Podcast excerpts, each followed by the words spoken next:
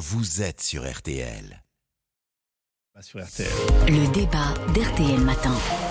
Dois-je vous rappeler que nous avons une nouvelle journée de mobilisation ce mardi? C'est la deuxième fois depuis la prise de parole hein, du président Macron.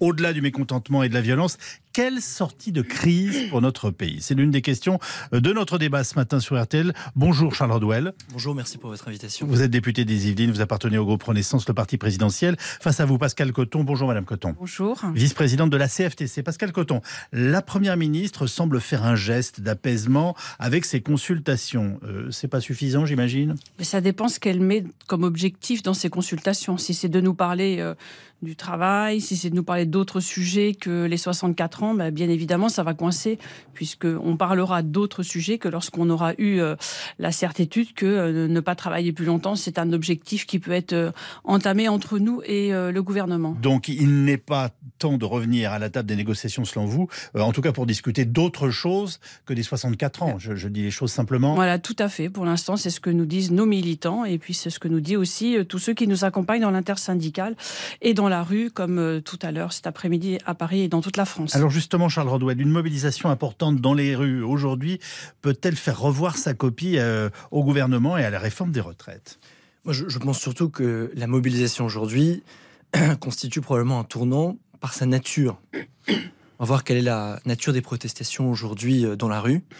Moi, vous savez, je soutiens cette réforme, mais je suis également extrêmement attaché au droit à manifester. Et je comprends tout à fait qu'il y ait des personnes, comme Pascal Coton, par exemple, qui aillent manifester aujourd'hui pour faire valoir leur point de vue qui est différent du mien. Et moi, ce que j'aimerais, c'est que les personnes qui aillent manifester aujourd'hui puissent le faire dans le calme et surtout sans inquiétude pour leur sécurité et sans mettre en pause non plus la sécurité ou euh, euh, la vie tout simplement des habitants et des commerçants des rues de Paris ou de villes aux alentours. On constate aussi depuis plusieurs jours qu'il y a un certain nombre de personnes qui viennent dans ces cortèges, dans ces manifestations, sans l'accord d'ailleurs euh, de l'intersyndicale, pour remettre en cause les institutions de notre République et pour semer la pagaille. On l'a vu à Sainte-Soline euh, ce week-end. Je suis pas certain que tous ceux qui étaient présents à la manifestation interdite de Sainte-Soline étaient là pour des objectifs écologiques. Et donc je crois vraiment que le tournant auquel on fait face aujourd'hui, qui a d'ailleurs été parfaitement repris dans votre chronique, marquera la nature des manifestations aujourd'hui. Alors, vous dénoncez les casseurs, je vais vous dire, on vous comprend très bien, mais au même moment, nous avons, nous, une enquête BVA pour RTL qui indique que 70%, 70%, en dépit de ces journées de grève qui, qui bousillent la vie des Français, euh, quels qu'ils soient, souhaitent que la réforme ne soit pas promulguée et pas appliquée. Qu'est-ce que vous leur dites? Moi, je leur dis, je, je me suis présenté euh, aux législatives en tant que député en soutenant le programme du président de la République. Je ne suis pas en train de dire que euh, circuler, il n'y a rien à voir, nous l'avions annoncé, euh, cette réforme doit passer. Je dis simplement que l'annoncer en amont était une condition absolument nécessaire. Et moi, quand je me suis engagé euh, au service voilà, de cette majorité, Mhm. en tant que candidat à la majorité présidentielle, je me suis engagé aussi parce que je croyais que cette réforme était bonne, était juste, était nécessaire pour notre pays. Vous parlez au passé, ça veut dire que vous ne le pensez plus aujourd'hui Je le pense toujours aujourd'hui. Et je sais que c'est une position qui n'est pas populaire actuellement, mais je préfère venir à votre micro et maintenir ce que je crois, ce qui est ma conviction profonde, que cette réforme est nécessaire et est bonne pour notre génération et pour les générations à venir. Je respecte parfaitement aussi ceux, par exemple, Pascal Coton, qui partagent pas nécessairement mon avis.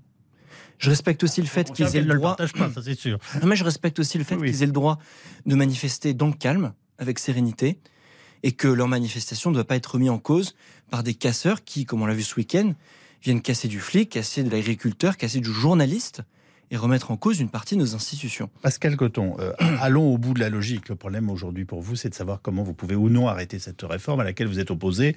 Et euh, pour l'instant, euh, l'harmonie, je dirais, de l'intersyndicale n'a vraiment jamais été remise en cause. Euh, le vrai coup d'arrêt, il peut venir du Conseil constitutionnel. Il peut venir du Conseil constitutionnel, mais il peut encore venir du gouvernement.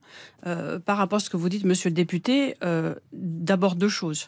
Moi, je ne veux pas que l'on confonde ce qui s'est passé à Sainte-Soline et ce qui se passe dans les rues en France la semaine et parfois le week-end quand il y a des manifestations. Nous encadrons au mieux ce que nous pouvons sur les manifestations en respectant tout ce que nous pouvons respecter. Après, s'il y a des casseurs, ils ne se sont pas des manifestants. Ça, on ne peut rien y faire. J'ai bien fait la différence entre les deux. Voilà, de l'ordre public. Et là, on sait très bien que euh, tous les moyens sont mis, euh, sont mis en, en œuvre pour que nous protéger nous, protéger les biens et protéger les personnes euh, en France. La seconde chose, c'est que Aujourd'hui, si on n'empêche pas, pardonnez-moi, l'intersyndicale d'être dépassé, euh, ce qui ne fut pas le cas à une certaine époque, quand en fin d'après-midi, euh, les, casseurs déboulent et, veulent en découdre avec, euh, avec nos, nos, services de police. Mais tout à fait. Mais c'est pas notre métier c'est pas notre métier à nous de euh, faire régner l'ordre républicain. On est là pour euh, euh, protéger les militants et les sympathisants et les Français qui nous accompagnent. On n'est surtout pas là pour faire en sorte que il n'y ait pas de casseurs. Hein. C'est celui qui lance le pavé, sa responsabilité, c'est celui qui lance le pavé. Hein. C'est certainement pas une organisation syndicale ou quelqu'un d'autre. Celui qui fait une bêtise, il doit prendre ses responsabilités. Tout comme le gouvernement devrait prendre ses responsabilités. Vous l'avez dit, je ne suis pas d'accord avec vos convictions sur cette réforme et on peut en parler tranquillement, comme on l'a déjà fait plein de fois dans le bureau de Madame Borne ou de, ou de Monsieur Dussopt, de dire il y a d'autres possibilités pour euh, renflouer les caisses des retraites que de travailler deux ans de plus. Vous, venez habilement de ne pas répondre à ma question sur le Conseil constitutionnel, alors qu'elle est la clé de. En fait, tout le monde l'ignore pour l'instant, mais la vraie clé, elle est là si on veut supprimer. Mais je peux y répondre, Monsieur Calvi. Voilà, c'est parce que je n'avais pas tout à fait fini. Qu'attendez-vous d'eux au moment où nous parlons? D'abord, on a, nous, remis un document comme toutes les autres organisations syndicale de l'intersyndicale, ce qui s'appelle un mémoire, une référence. D'argumentaire. Voilà, une forme d'argumentaire qui est sur, sur la forme. Le, ce projet de loi sur les retraites est venu euh, impacter le projet de loi sécurité sociale, le PLFSS qui est normalement euh, budgétaire. Or que dans cette loi retraite, il n'y a pas que des raisons euh, budgétaires, notamment euh, de dire pour les seniors, travailler autrement, pénaliser les entreprises, etc. Les petites pensions, ça n'a rien à voir normalement dans ce PLFSS. on aurait préféré, nous, de dire on a d'autres solutions et on peut faire une réforme d'autres façons, plutôt que d'être obligé d'aller devant le Conseil constitutionnel pour faire quelque chose, un petit peu de travers, pour démontrer le fait que elle est réglementairement, ce projet de loi ne, ne devait pas passer de cette façon-là. Donc c'est un peu dommage d'arriver à ce stade-là. Donc on attend que le Conseil constitutionnel, je crois qu'il a jusqu'au 26 avril pour donner euh, oui, mais il pourrait anticiper sa réponse. Et il peut anticiper sa réponse. Nous le souhaitons de façon à pouvoir travailler plus sereinement après. Et donc on attend la réponse du Conseil constitutionnel aujourd'hui. En quelques mots, Charles Rodwell. Euh, que, veut dire la réponse en fait du Conseil constitutionnel? C'est une réponse, vous regardez si le projet de loi est conforme à notre Constitution. Absolument. à notre loi organique. La Constitution, c'est le peuple français qui l'a bâti, qui l'a choisi, qui l'a construit, soit directement, soit à travers ses représentants depuis maintenant des années.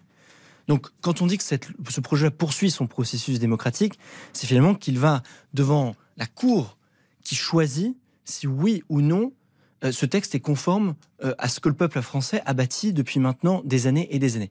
Moi, je suis convaincu que oui. On n'aurait pas pris ces mesures si on ne pensait pas que c'était le cas, mais on verra la décision du Conseil constitutionnel dans euh, quelques semaines. Et je rappelle que la voix du président Laurent Fabius compte double dans cette affaire. Merci beaucoup à tous les deux d'avoir débattu.